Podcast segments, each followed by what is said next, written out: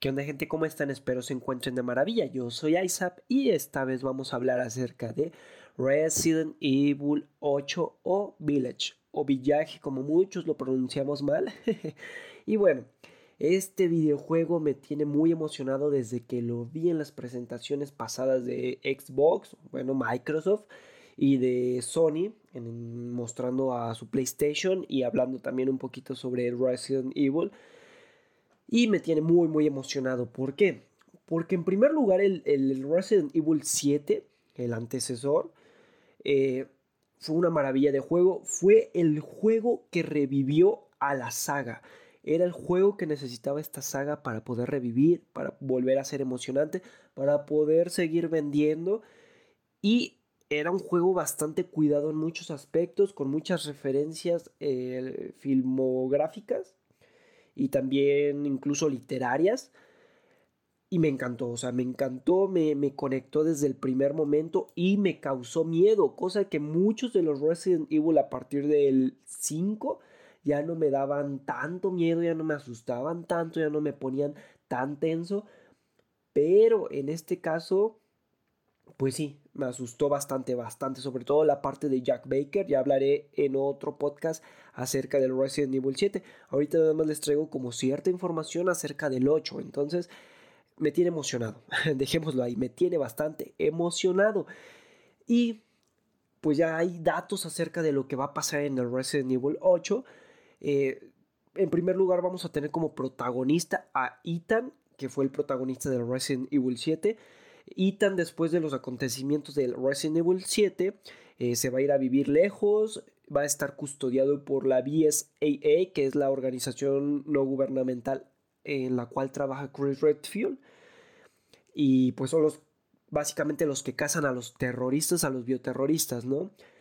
Pero, pues algo falla y aparece Chris Redfield secuestrando a Ethan, llevándolo hasta este poblado que que, en el cual se va a dar todo el acontecimiento del Resident Evil 8 eh, y ahí lo va a abandonar a su suerte. Ahora, este poblado va a ser eh, un, pueblito europeo bastante frío, oculto en las montañas. Eh, se nota que las casas casi todas son cabañas, entonces está un poquito rudimentario el, el pueblito. Me agrada, me agrada el contexto que está manejando muy parecido en Resident Evil 4, que también eran así casitas como de piedra, algunas eran cabañas, escondido en, en, lo recóndito del bosque eh, español, porque era en España.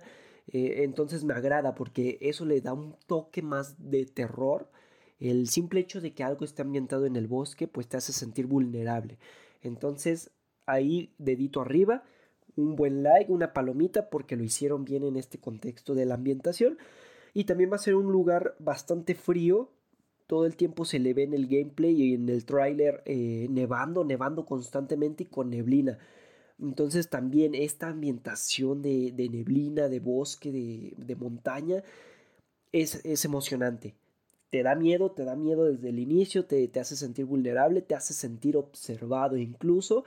Ah, yo me sentí así en el Resident Evil 4 y me encanta, me encanta esa sensación. Aplausos, lo están haciendo bien hasta el momento. Entonces ya sabemos que tenemos a Ethan como protagonista. También tenemos a Chris Redfield como pues antagonista entre comillas porque se le ve incluso en los pósters que han sacado, se le ve como con un semblante algo oscuro, algo, algo serio, eh, pensativo pareciera que realmente Chris Redfield, pues de algún modo está siendo obligado a ser malo, pero está haciendo cosas malas. Entonces lo vamos a tener probablemente como antagonista. La razón, no sabemos cuál sea la razón del por qué esté traicionando a Ethan y a la BSAA, pero eh, se le ve de manera muy oscura a Chris Redfield. Muchos han comentado que probablemente en, este, en esta entrega se le va a ver morir o se le va a ver eh, pues teniendo alguna pérdida, ¿no? Algo, trascendente va a pasar en la vida de Chris Redfield, ya sea que se muere, ya lo saquen de la saga, o que tenga una pérdida muy importante y esto lo haga convertirse por completo en, una persona mala. o en una persona aún más oscura, ¿no? Pero bueno, vamos a tener a nuestra mole de, de músculos llenos de esteroides, este, este personaje que está muy, muy fortachón, y a Ethan, que pues ya nos habíamos encariñado un poquitín con Ethan porque no sabemos mucho de él y no logramos como empatizar al 100%, pero ya sabemos que es un buen muchacho y que pues va a volver a sufrir en esta entrega. También se habla de un buhonero y lo pongo entre comillas, es un hombre de, de este pueblo. No se ha confirmado si es un habitante del pueblo o es un mochilero que iba pasando por ahí y ahí se instaló. Pero se sabe que Ethan va a necesitar muchísimo de este hombre. Todo lo que necesite lo va a conseguir con él, ya sea armas, vida, mejorar alguna herramienta, etcétera. Todo lo va a necesitar o, o va a acudir a él para poder tenerlo o lograrlo. Entonces, de, la vida de Ethan va a requerir el apoyo de este personaje que parece un buonero, es un hombre con una gabardina grandota y ya algo viejito, pero sería súper interesante que fuera el buonero del Resident Evil 4 y que nos dieran un contexto de qué hace en esta saga, por qué estaba en el 4, por qué llegó al 8. Eh, estaría interesante, yo lo quiero ver así, probablemente no pase, probablemente no le den más trasfondo a este personaje y nos dejen con la incógnita como en el Resident Evil 4, pero me gustaría, me gustaría que fuera el, mismo buonero eh, y, y, comprender un poquito de qué hace aquí en esta saga, ¿no? Pero bueno, lo dejaremos ahí, que va a ser un personaje importante.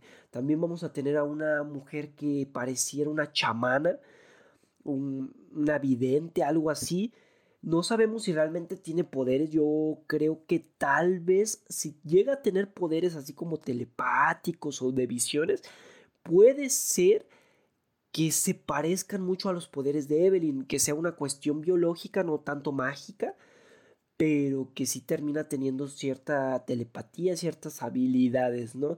Gracias a que experimentaron con ella y puede que esta mujer no sea mala, que nos ayude muchísimo y sus poderes pues demuestren que el bioterrorismo o bueno o la modificación ya sea genética eh, a través de infecciones micóticas virales bacterianas etcétera no es del todo mala porque si tiene poderes y nos ayuda lo vamos a, a aplaudir muchísimo y obviamente pues va a ser súper necesario. Se ha hablado de esta mujer y me intriga mucho esta mujer. También se ha mostrado en los trailers a un personaje que parece un hombre lobo inmenso. Muchos dicen que es Chris, yo no creo que sea Chris Redfield, pero eh, se muestra como uno de los principales enemigos este hombre que trae, eh, me parece, no es un arco, es una ballesta, es una ballesta y se, se transforma en hombre lobo y se le ve como trepando desde la torre de una iglesia hacia digo, lanzándose desde la torre de una iglesia hacia nosotros. Entonces, va a ser uno de nuestros principales enemigos. Se ve que va a ser rápido, va a ser poderoso, muy agresivo y pues con su ballesta probablemente eh, sea inteligente porque eh, nosotros comprenderíamos que al transformarse en hombre lobo pues va a perder su inteligencia, pero si usa la ballesta quiere decir que conserva algo o toda su inteligencia. Entonces cuidadito con este personaje que no da mucho miedo, pero sí nos va a poner tensos porque se ve que es difícil de matar.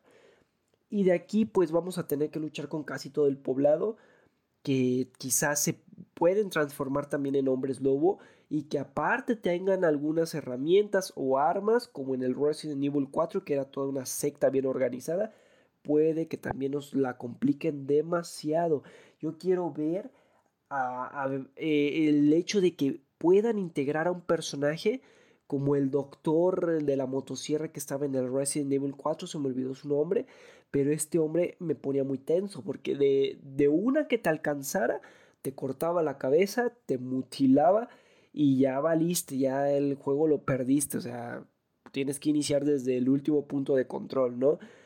Me gustaría que metieran un personaje así de difícil, así de complicado para derrotar y que te mantenga a raya cuando te ataquen pues en horda, porque probablemente también nos van a atacar en horda como en el Resident Evil 4 o en el 5, que las hordas no eran tan excesivas, pero eran bastante atemorizantes, ¿no? Y, y en este sentido es un juego que, por lo que he visto en los gameplays, se va a ir mucho al lado de Silent Hill, un terror psicológico en el cual constantemente te vas a sentir perseguido aunque no haya nada.